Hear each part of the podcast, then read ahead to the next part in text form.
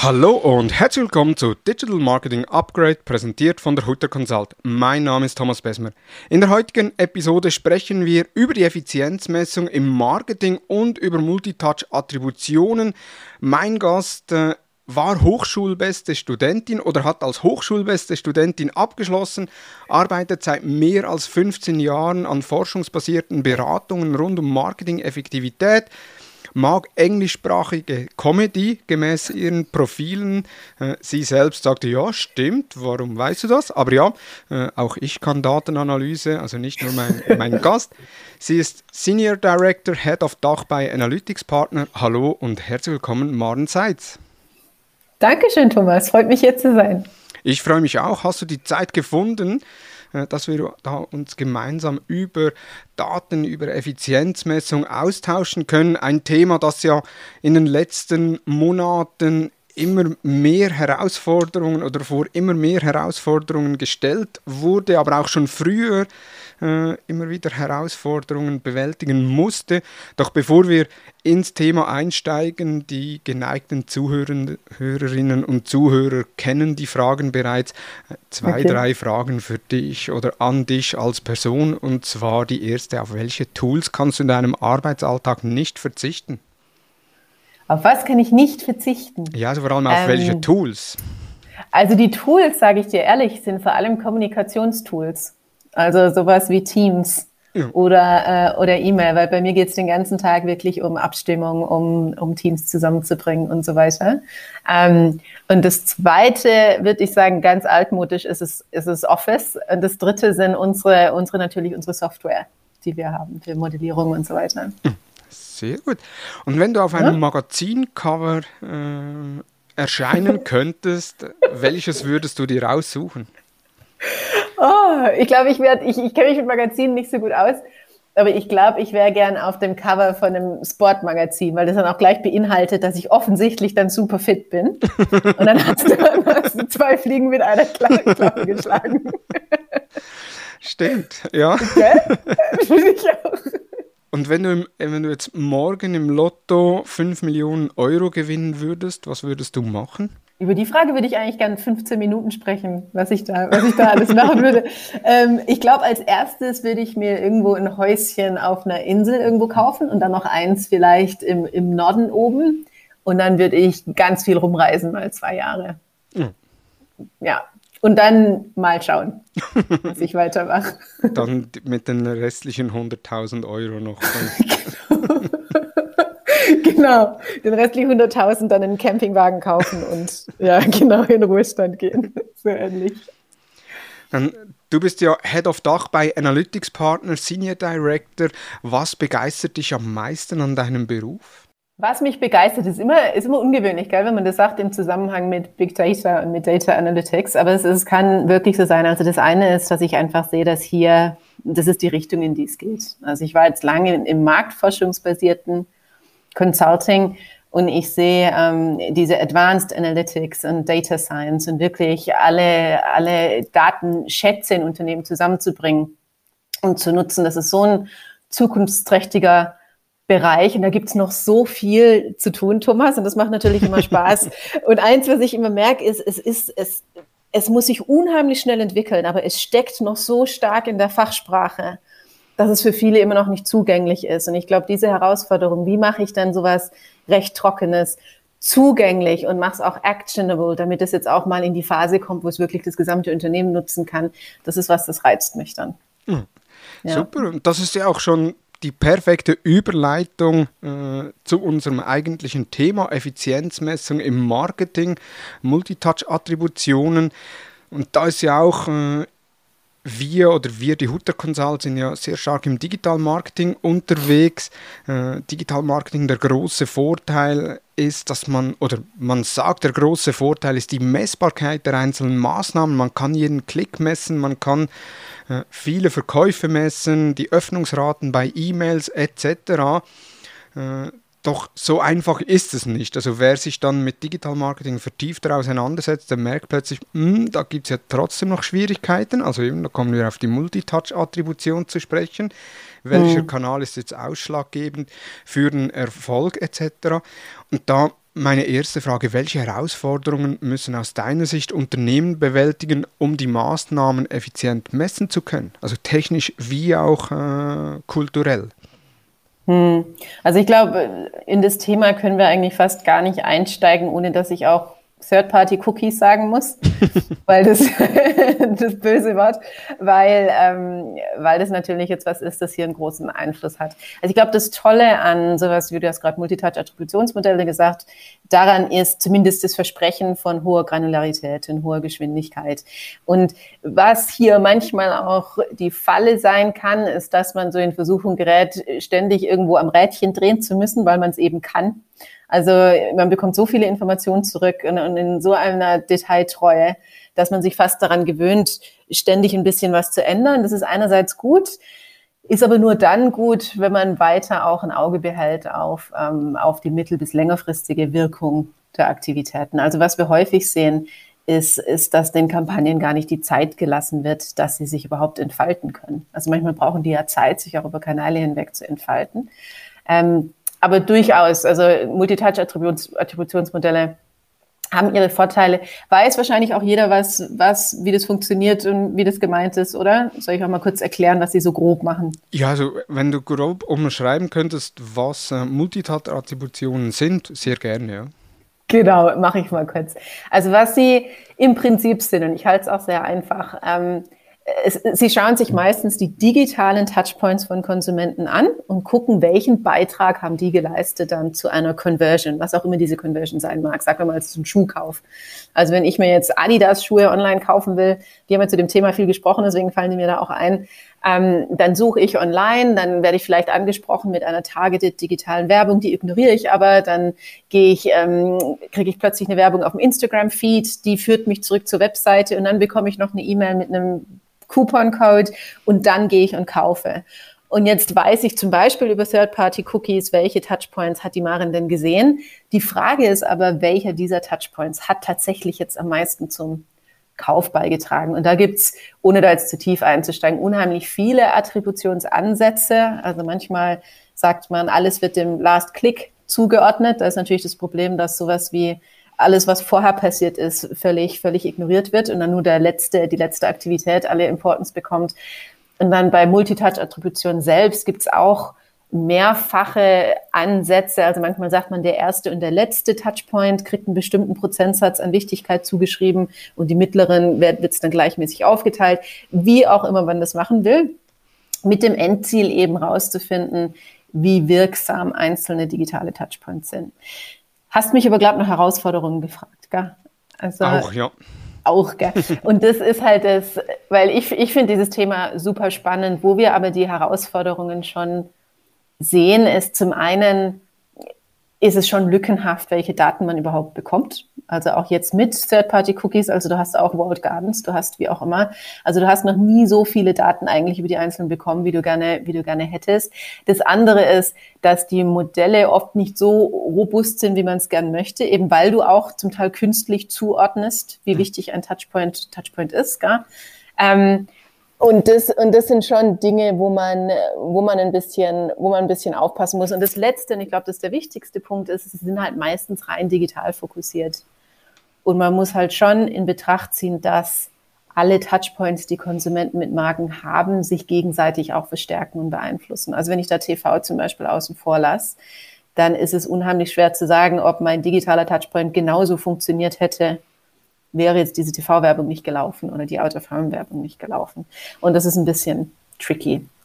Gibt es Ansätze oder wie, wie geht ihr bei Analytics-Partnern vor, wenn ihr eben Kunden habt, die nicht nur rein digital Werbung schalten, sondern eben auch Out-of-Home, eventuell noch klassisch Print, äh, TV-Werbung. Wie macht ihr dort die Attribution, beziehungsweise wie geht ihr bei der Effizienzmessung vor?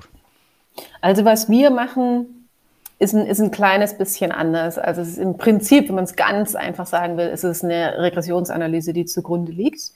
Aber es ist Marketing-Mix-Modellierung sagt vielleicht vielen was. Das war so eher der traditionellere Ansatz. Mittlerweile können hier auch MTAs inkludiert werden. Und MTA ist Multitouch Attribution. Genau, Entschuldigung, jetzt mache ich schon das, was ich vorhin gesagt habe, wir sollen es nicht machen. Ähm, genau, Multitouch Attributionsmodelle integriert werden. Wo wir jetzt sind, ist, sind Commercial Mix Modelle. Was das heißt, ist eigentlich wie Marketing Mix Modellierung nur noch breiter und tiefer.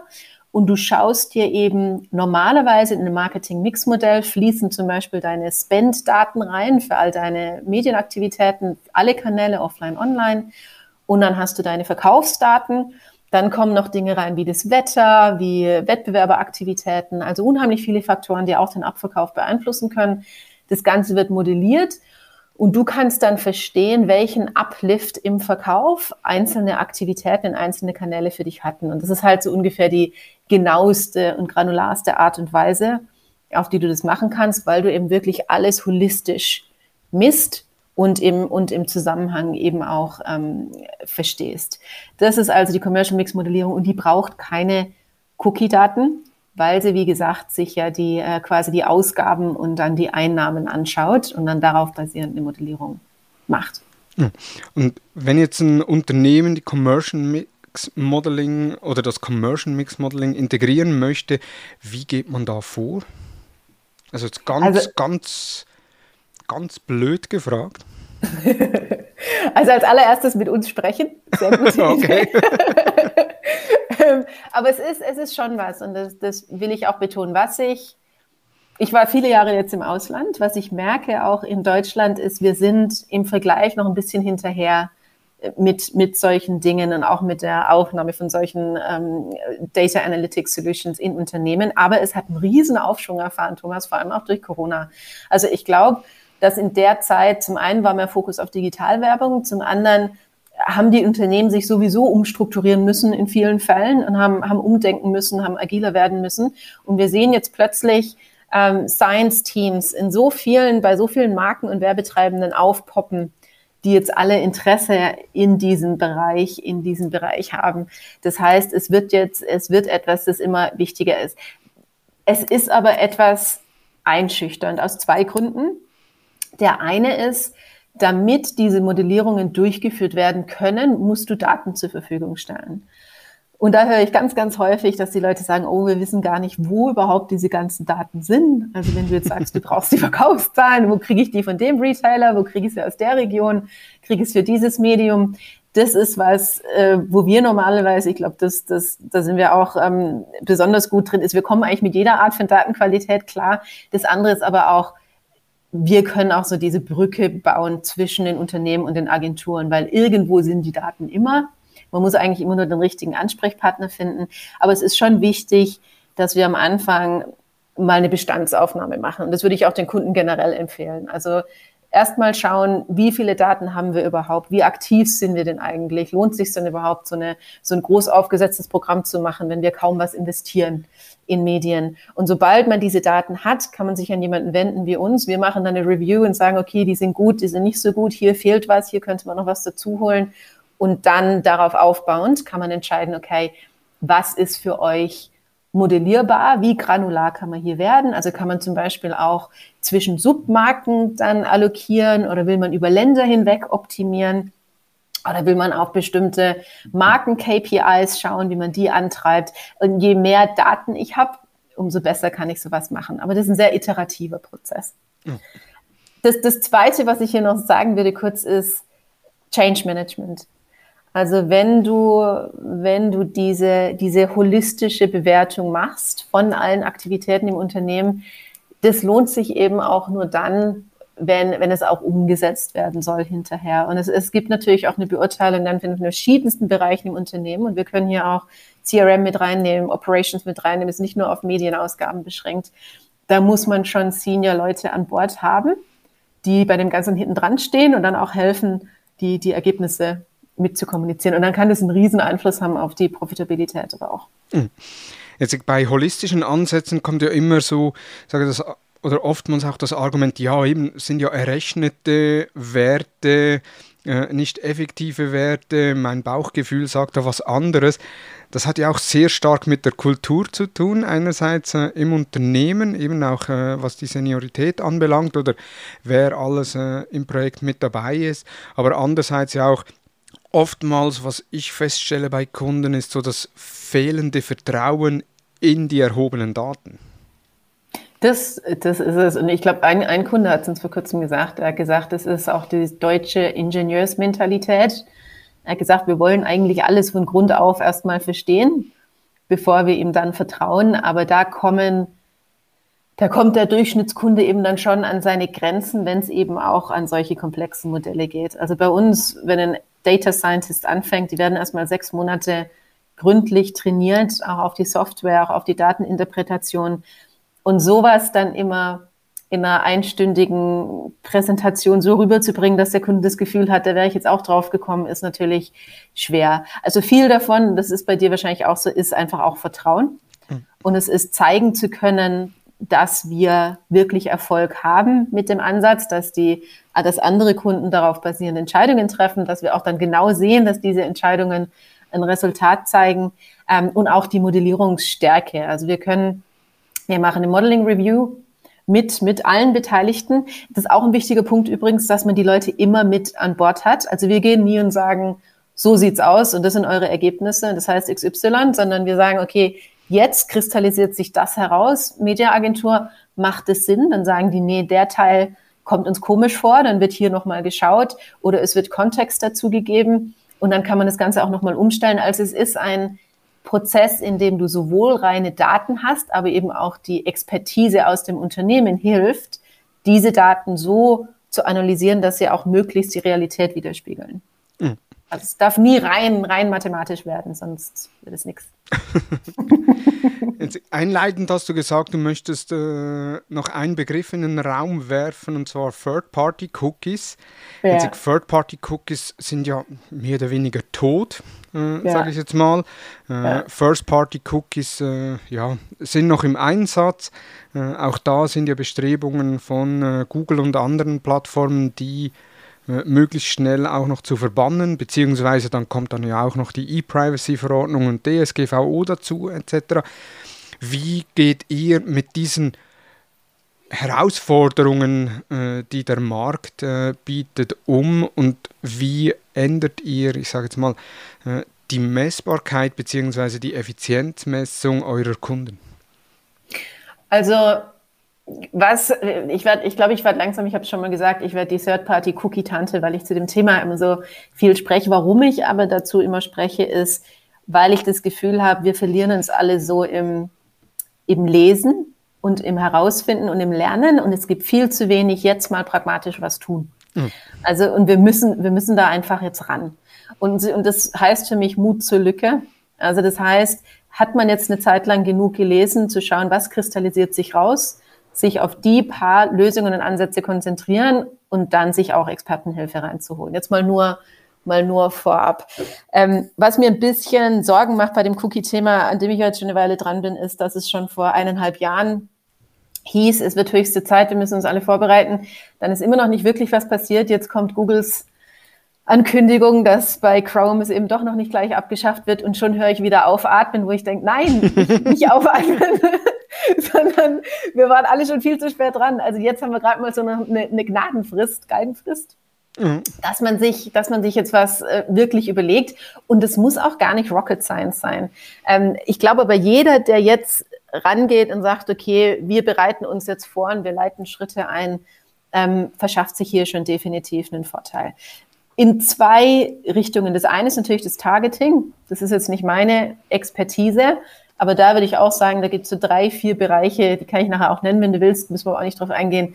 Da sollte man sich zumindest mal ähm, umgucken, weil viele, ich weiß nicht, wie du das siehst, ich habe das Gefühl, viele warten noch so auf die 1 zu 1 Ersatzlösung für, mhm. für die Third-Party-Cookies und denken, irgendjemand wird ja schon mit was kommen, wo ich dann eigentlich das Gleiche machen kann wie bisher oder was ähnliches.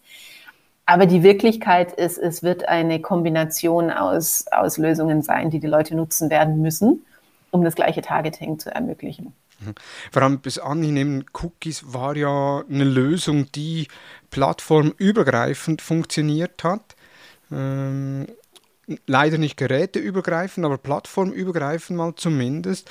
Und da sind, ich sage jetzt mal, die großen äh, Facebook und Google, die sind ja dran, Lösungen äh, am Erarbeiten. Eben Facebook jetzt mal mit der ganzen Conversion API, wo sie schon mal äh, forcieren, wo auch weiterentwickelt wird, wo sie ent entsprechende Teams aufgebaut haben. Dazu übrigens in der letzten Social Advertising News dieser Podcast-Episode äh, Informationen dazu, falls sich wer dafür interessiert und auch Google mit dem Vlog, äh, wo ja ähm, sehr, ich sage jetzt mal, äh, gut äh, oder vielversprechend aussieht, aber auch da natürlich, eben es ist dann sind dann Lösungen, die die Plattformen anbieten. Und da kommt man ja dann auch wieder in, ich sage jetzt mal, in die Herausforderung, wie bei der Multitouch-Attribution. Jede Plattform bietet eine Multitouch-Attribution und irgendwie braucht man eine Lösung, um das ganze plattformübergreifend anzubieten. Also es wird ja nicht einfacher und nur weil jetzt jemand eine Lösung hat oder eben jetzt in, in Zukunft dann mehrere, dann gibt es ja auch noch die ganzen Banner-Advertiser, die ganzen mhm. Vermarkter, mhm. auch die mhm. sind bestrebt, Lösungen zu implementieren, möchten eher weniger sehr wahrscheinlich auf die Google-Lösung gehen, äh, ja. um da nicht Google noch zusätzliche Daten äh, zu generieren. Also es wird überhaupt nicht einfacher, äh, die Effizienzmessung im Marketing vornehmen zu können. Gar nicht. Und ich habe mich damit auch im letzten Jahr ein bisschen beschäftigt, weil was mir aufgefallen ist, ist, dass viele Anbieter eben darüber gesprochen haben, dass sie Ansätze entwickeln, dass wenn man sich aber genauer anschaut, die schon alle sehr ähm, hemdsärmlich einfach sind. Und das ist ja gar nicht, ist ja gar kein Vorwurf, weil man muss ja irgendwas versuchen, aber sobald man mal ein bisschen reinbohrt, ist es schon, ist es schon tricky. Vor allem, wenn du das plattformübergreifend machen willst und zum Beispiel dann eine Integration aufbaust über mehrere Partner hinweg, das überhaupt mal hinzukriegen. Dann ein Partner möchte, dass du, dass du zweimal Consent gibst, ein anderer Partner möchte nur diese Daten teilen und nur in eine Richtung oder in zwei. Also selbst wenn ich jetzt sagen würde, ich würde gerne mit unseren, mit unseren Partnerschaften zusammen so eine Art Austausch machen, der privacy compliant ist, damit wir die Leute messen können, das, das in der Wirklichkeit stellt sich dann doch trickier raus, als es ist. Also was mein, was hier meine, mein ähm, Mantra wäre, ist zu sagen, wir müssen von Lös wir sollten uns informieren über Lesungen, die ein direkter Ersatz ist. Da gibt's ja auch jetzt die, keine Ahnung, die Unified IDs, die dann wieder auf der E-Mail-Adresse basieren. Weiß ich nicht, wie viele Nutzer da wieder zustimmen werden. Dann hast du sowas wie Flock, wo du ja nicht mehr wirklich die äh, persönlichen Daten direkt jetzt teilst, Trotzdem ist es was, das hast du bestimmt auch schon gehört, wo, ähm, wo dann schon einige sagen, ja, das werden wir gar nicht enablen in hm. unseren, in unseren, also für unsere, für unsere Kunden oder für unsere Nutzer. Ist also auch nicht die, ein, die alleinige Lösung. Ähm, kann man sich aber auch angucken. Das dritte ist dann so, so bestehende Lösungen auch, die vielleicht so ein bisschen stiefkindlich behandelt worden sind, wie Contextual Advertising. Also, dass wir wissen, das höchst effektiv ist. Also, anstatt genau jemanden targeten zu wollen, weil ich weiß, du bist XY und du hast diese Seite besucht, in dem Moment, wo du auf einer ähm, relevanten Seite für ein bestimmtes Topic bist und dir da einen Artikel durchliest, dann kommt da eben eine Werbung dazu, weil ich ja schon weiß, dass die Leute, die hier sind, offensichtlich ein Interesse an dem Thema haben. Also, dieses kontextuelle Advertising, glaube ich, muss man sich unbedingt mehr angucken und das vierte ist natürlich, First-Party-Daten auch aufzubauen. Also eine eigene Kundenbasis. Können natürlich nicht alle, muss man schon groß genug sein, aber die eigenen Kunden ein bisschen besser kennenzulernen und hier ähm, da Informationen zu sammeln, die man sonst, die man sonst nicht mehr kriegen kann. Ich glaube, dann, dann geht es, dann wird es schon, aber es ist halt die Mischung aus diesen Dingen. Ja. Mhm. Das ist jetzt nur Targeting. Okay. Ja. genau. Falls man sich jetzt schon überfordert fühlt, das war jetzt nur Targeting. Aber das ist, aber das, ja, aber ich glaube, die vier Themen, wie gesagt, einmal einlesen, mal gucken, wo hängen wir überhaupt von Cookies ab im Moment? Wo nutzen wir die überhaupt? Was, was wird da beeinträchtigt sein? Und sich dann einfach einen Experten holen. Und das sind jetzt nicht unbedingt wir für Targeting, das wäre dann vielleicht eine Agentur, jemand wie ihr oder ein, ein Berater, ähm, aber einfach jemanden dazu holen, der da auch beim, bei der Implementierung helfen kann. Also du sagtest vorhin, sind pragmatische Lösungen äh, gefordert. Was wäre so dein Lösungsansatz oder wie was rätst du denn deinen Kunden? Also was wir, wie wir überhaupt durch das Ganze beeinträchtigt sind, wie gesagt, wir können cookie-basierte Daten integrieren. Wir machen es aber nicht unbedingt immer, wir brauchen es nicht. Das heißt, wir sind eigentlich nur indirekt betroffen. Also was wir machen, ist ohnehin, das funktioniert auch weiter. Ähm, wie wir aber betroffen sind, ist, dass wir mehr und mehr Kunden haben, die zu uns kommen und sagen, ja, was machen wir denn jetzt, weil wir können kein MTA mehr machen, wir können keine Multitouch-Attribution mehr machen. Wie kriegen wir jetzt die gleiche Schnelle und Granularität, jetzt sind wir bei der Werbewirkungsmessung, die wir vorher gekriegt haben und könnt das jetzt nicht ihr machen? Könnt ihr das jetzt nicht einbauen? Ähm, das heißt, da sind wir gefragt, dass wir uns in dem Themengebiet auskennen und dass wir eben drüber sprechen können, okay, ähnliche Story wie beim Targeting. Es wird diesen 1 zu 1 Ersatz nicht geben, aber hier sind die, hier ist eine Kombination aus Lösungen, die ihr euch anschauen solltet. Und erschreckenderweise sowieso in vielen Unternehmen sitzen verschiedene Messlösungen fast in Silos und werden separat betrachtet. Ist vielleicht eh an der Zeit, die ein bisschen zu integrieren. Aber das ist was, wo wir reinkommen. Also eher die Beratung, wie könnt ihr in Zukunft ganzheitlich planen? und messen. Und wenn du sagst pragmatisch, mit pragmatisch genau, was ich beim Targeting vorhin meinte. Das erste ist, erstens eine Bestandaufnahme machen. Wo, wo seid ihr beeinträchtigt? Wo nutzt ihr sowas wie MTA? Ähm, wie messt ihr überhaupt gerade eure Werbewirkung? Was, was wollt ihr erreichen? Das zweite dann zu sagen, okay, was sind so die drei, vier Key-Lösungen, die wir uns mal angucken sollten?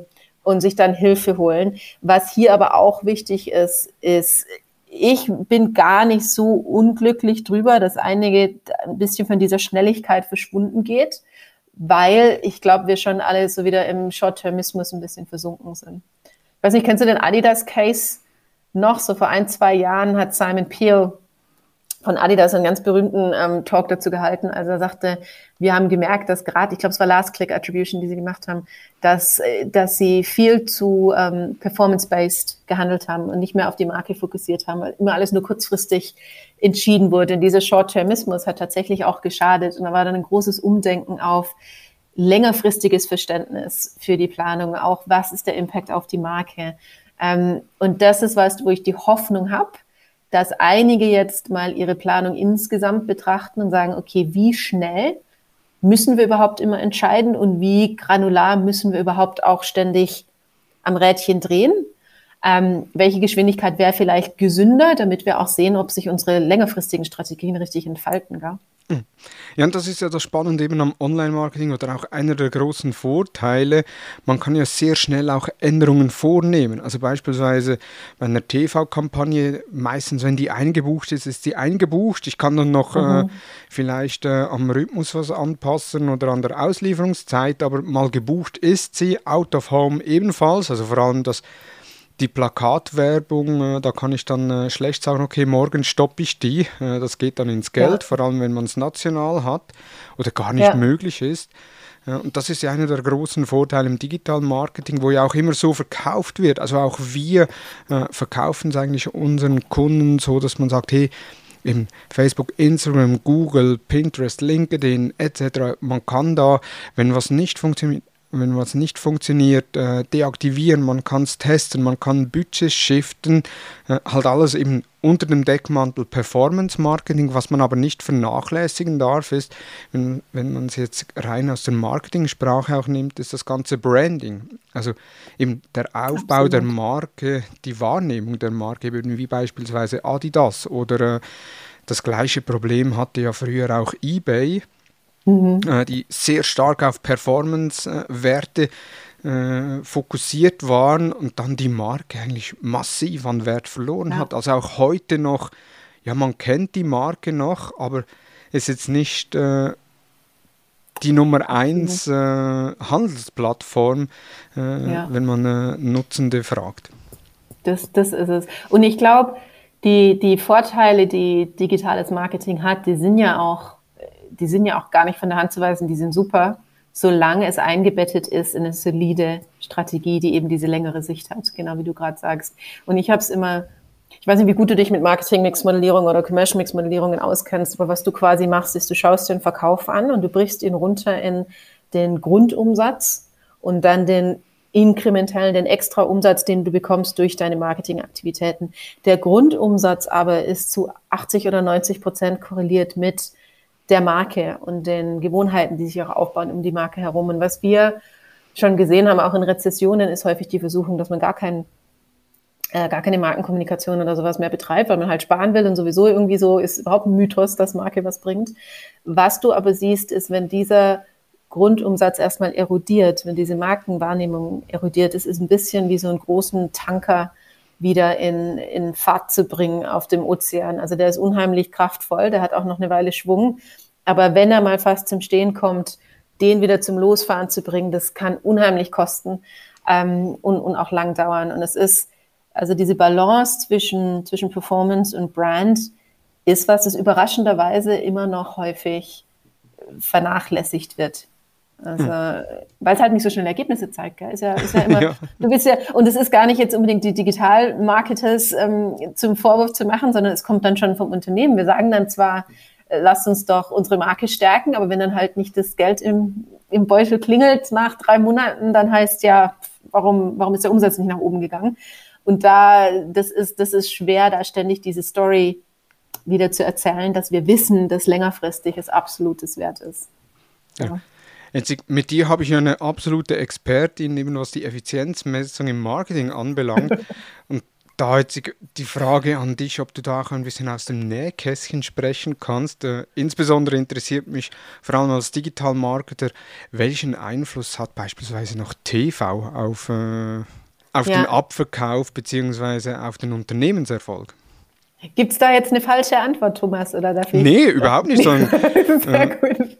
Am, am liebsten natürlich, äh, du hast ja eine Vielzahl von Marken, von Unternehmen, die du genau. betreust, dass du da du weißt ja oder du kennst ja auch eben, ich sage jetzt mal, welche Maßnahmen haben welche Effizienz, eben mhm. wie es TV. Ich komme dann noch auf ein paar weitere Kanäle, wo du vielleicht äh, auch unseren Zuhörenden okay. mal deine Erfahrungswerte mitteilen kannst, äh, immer ja. anonymisiert, also nicht auf ein Unternehmen runtergebrochen.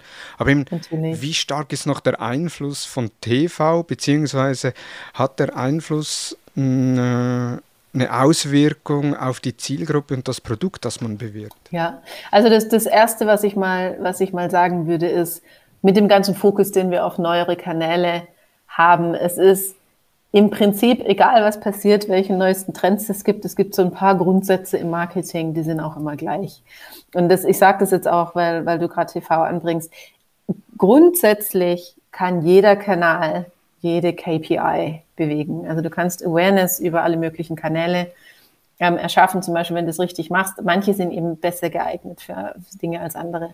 Grundsätzlich ist es immer noch so, dass TV einer der reichweitenstärksten Kanäle ist in Deutschland und auch noch in der jüngeren Generation reichweitenstark ist. Das heißt, wir sehen bei den meisten Kunden ist es nach wie vor das Rückgrat vieler Kampagnen und funktioniert auch sehr gut als das Rückgrat. Mhm. Ähm, genau, also das ist, und es ist nicht nur TV, sondern da ist so ein Bewegtbildthema dahinter. Also Bild und Ton ist was, mit dem kannst du Geschichten erzählen, du kannst Emotionen erwecken, du kannst ähm, auch was Komplexeres mal darstellen. Ähm, das bleibt einfach besser hängen, als wenn du jetzt zum Beispiel eine statische Ad machst oder eine Banner-Ad oder sowas. Das heißt, Video an sich ist wichtig. TV hat halt eine unheimlich große Reichweite. Was ich sagen würde, ist, dass wir häufig sehen, dass es nicht den höchsten ROI hat. Mhm. Also im Sinn von Return von Investment gibt es effizientere Kanäle, liegt aber einfach daran, weil häufig noch überinvestiert wird. Also die Sättigungsgrenze ist schon erreicht. Die Leute waren der Werbung schon genug ausgesetzt und man könnte so einen Teil von diesem Budget umschichten auf einige digitalen Kanäle, bei denen die Sättigungsgrenze eben noch nicht erreicht ist. Also sei es jetzt, dass du dann eben auf Facebook oder YouTube oder wo auch immer umschichtest und diese kleinen Umschichtungen, die können dann auch wirklich schon, schon einen großen Unterschied machen. Ähm, was gut funktioniert ist, und ich bin hier sehr, das sind jetzt alles wirklich allgemein Plätze, weil jede Kampagne ist anders.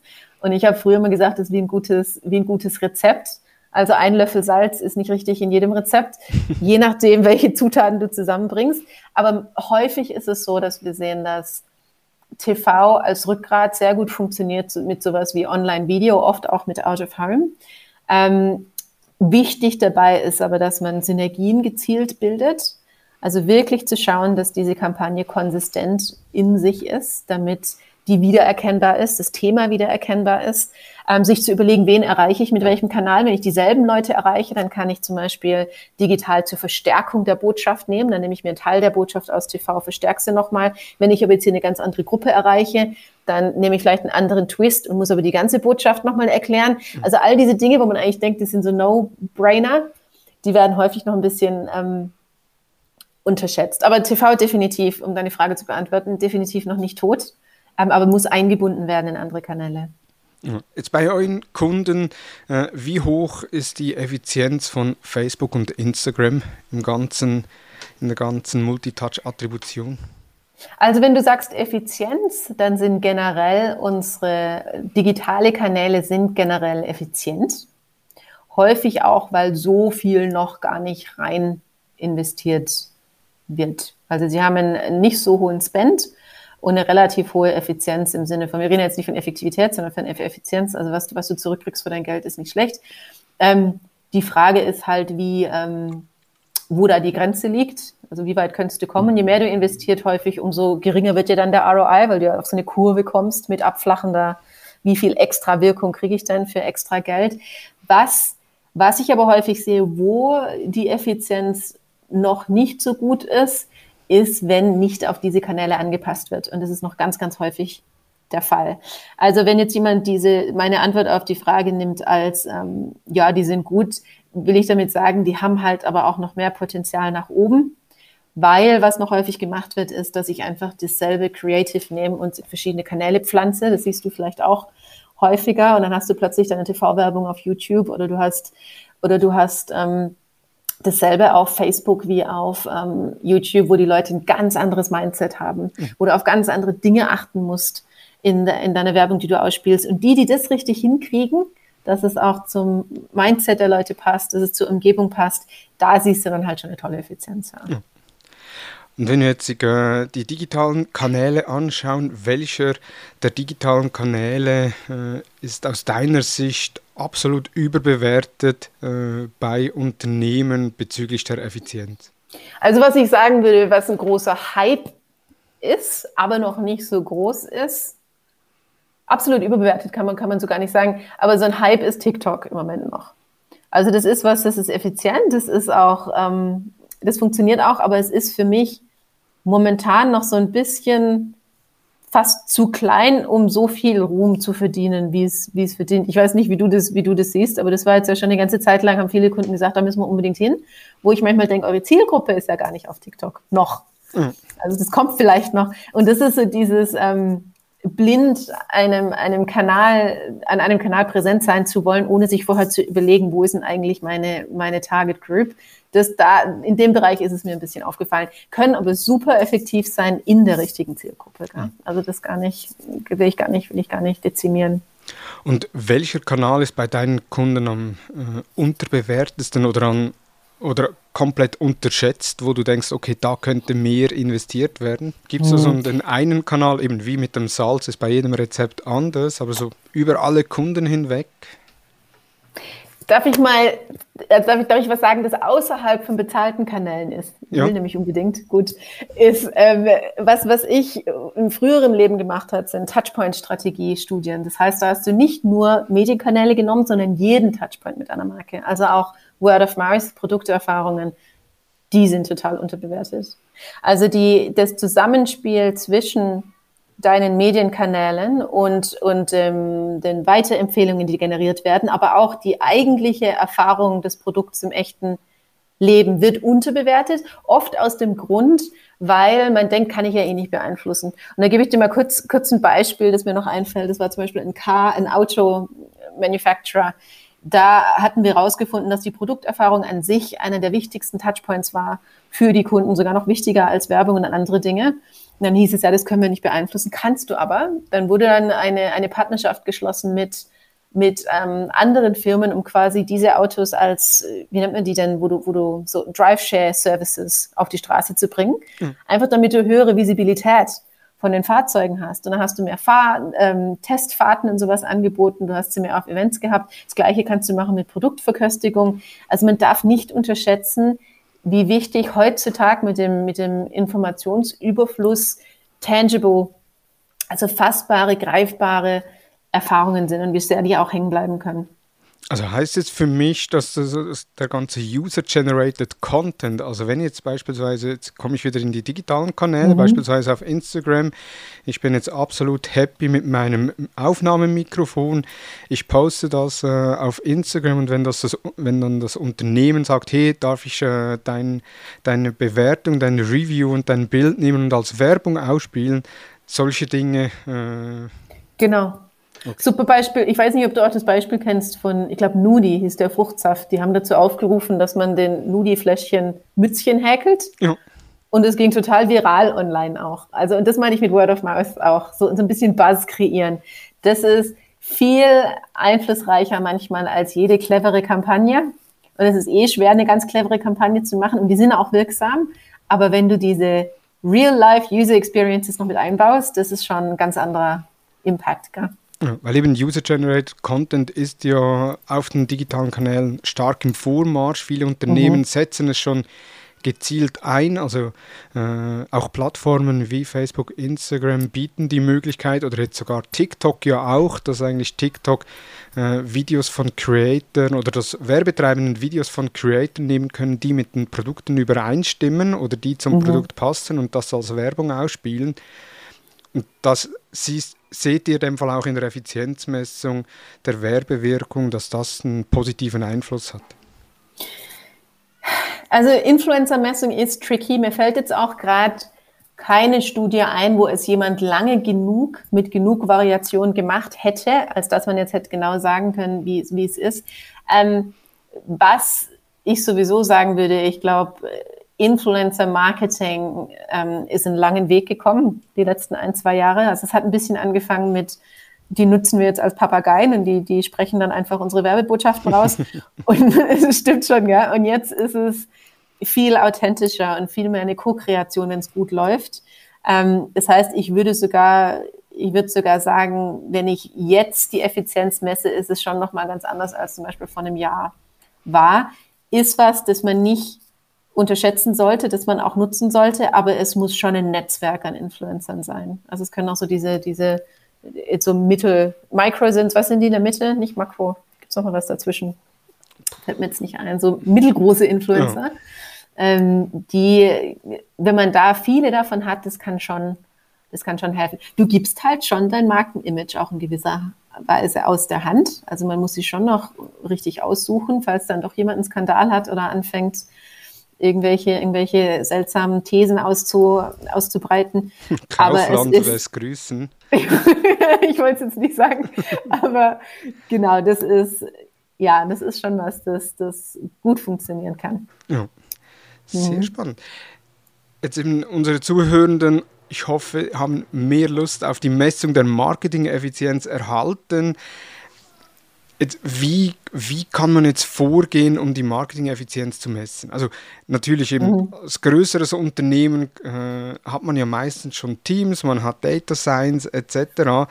Jetzt, ich, ich sage jetzt mal mittlere Unternehmen oder auch nur äh, schon ein kleineres Unternehmen, das einen Online-Shop äh, betreibt. Wie mit welchen Schritten gibt es da eine Schritt-für-Schritt-Anleitung, wo du sagst, okay, das sind Punkte, die man durchgehen muss, um die Marketing-Effizienz messen zu können? Also was ich machen würde, also Marketing-Mix-Modelle, Commercial-Mix-Modelle, wie, wie, wir sie machen, würde ich ganz klar sagen, sind eher was für, für Unternehmen, die ein bisschen mehr ausgeben, damit sich sowas auch, sowas auch lohnt. Da hast du auch einen Price Tag, der so bei, keine Ahnung, 100.000 Euro anfängt, aber das kann noch, kann noch bis 500.000 gehen, je nachdem, was du alles messen willst.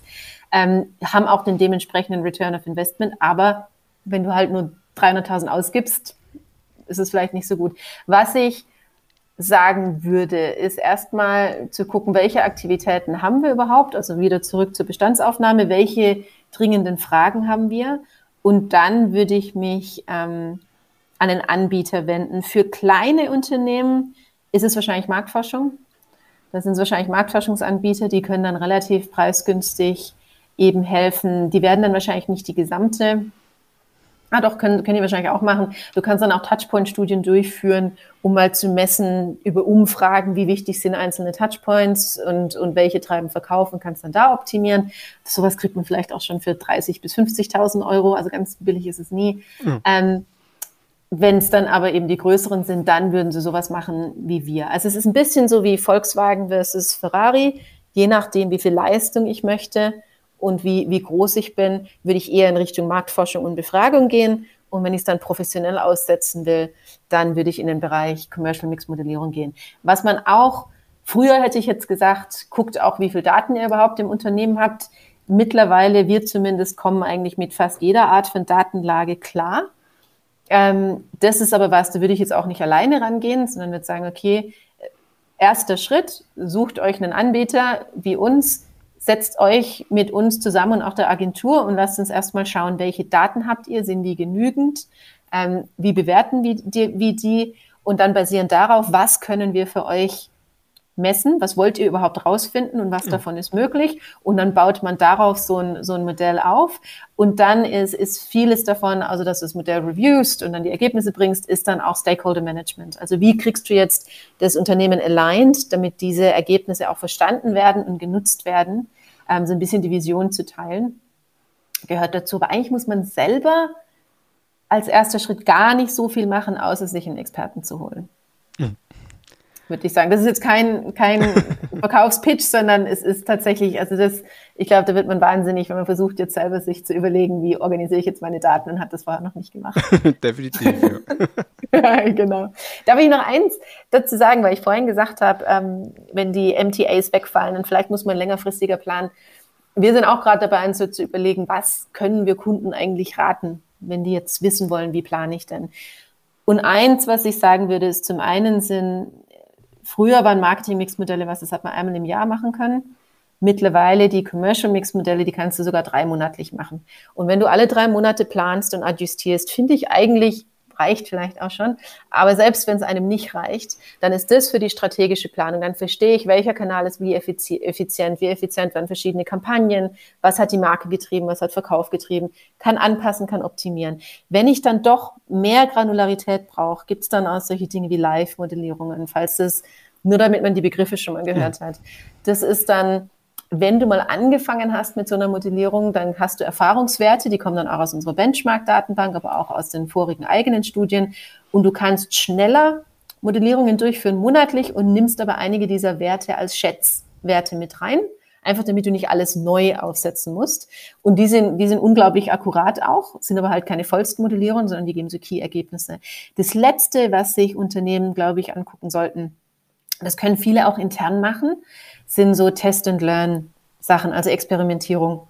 Also wenn du zum Beispiel nicht weißt, welches Format funktioniert am besten, welches Creative und welche und an welchem Ort, dann kann man wirklich so Test- und Kontrollgruppen definieren und kann dann mal das Gleiche laufen lassen, sei das jetzt online oder sei das in der Litfaßsäule, das Gleiche laufen lassen in verschiedenen Locations und gucken, was funktioniert. Sowas kann übrigens außerhalb von einem Modell stehen oder man kann es auch einfüttern und dann für Dinge wie Wetter und sowas nochmal kontrollieren.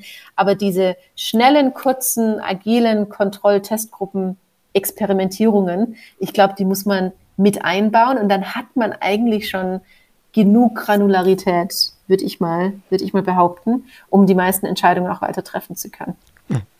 Sehr gut, super Schluss äh, sehr okay. praxisorientiert.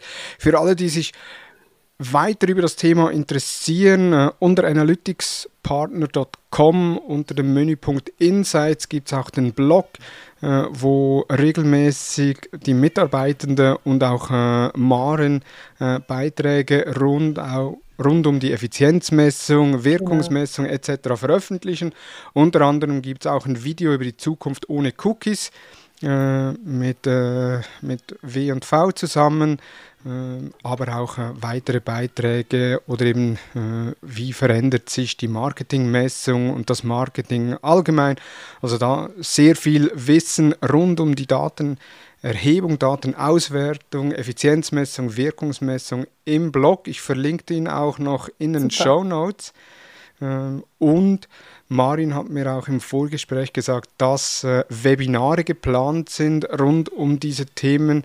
Also da auch äh, analyticspartner.com hat einen eigenen Newsletter, dort eintragen, dann verpasst ihr es sicher nicht, falls ihr euch für die Webinare interessiert. Ja, Mann, vielen herzlichen Dank äh, für die Danke sehr spannenden dir. Ausführungen. Äh, wir haben sehr viele Themen angesprochen, äh, sind durch sehr viele Bereiche der Effizienzmessung äh, durchgegangen. Ich denke, die Zuhörer haben einen sehr guten Überblick erhalten, was es gibt, auf was zu achten ist und eben dann am Schluss auch noch, wie man da optimalerweise vorgeht. Also von daher vielen herzlichen Dank, dass du dabei warst. Danke dir auch, Thomas. Hat Spaß gemacht. Super. Hat dir die Episode gefallen, dann gib uns bei iTunes 5 Sterne und schreib auch dazu, weshalb. Feedback zur Episode gerne via Facebook, Instagram, LinkedIn oder per E-Mail an dmu.hutter-consult.com. Vielen Dank fürs Zuhören und ich freue mich, wenn du bereits am Montag bei der Social Advertising News wieder mit dabei bist. Vielen Dank und tschüss.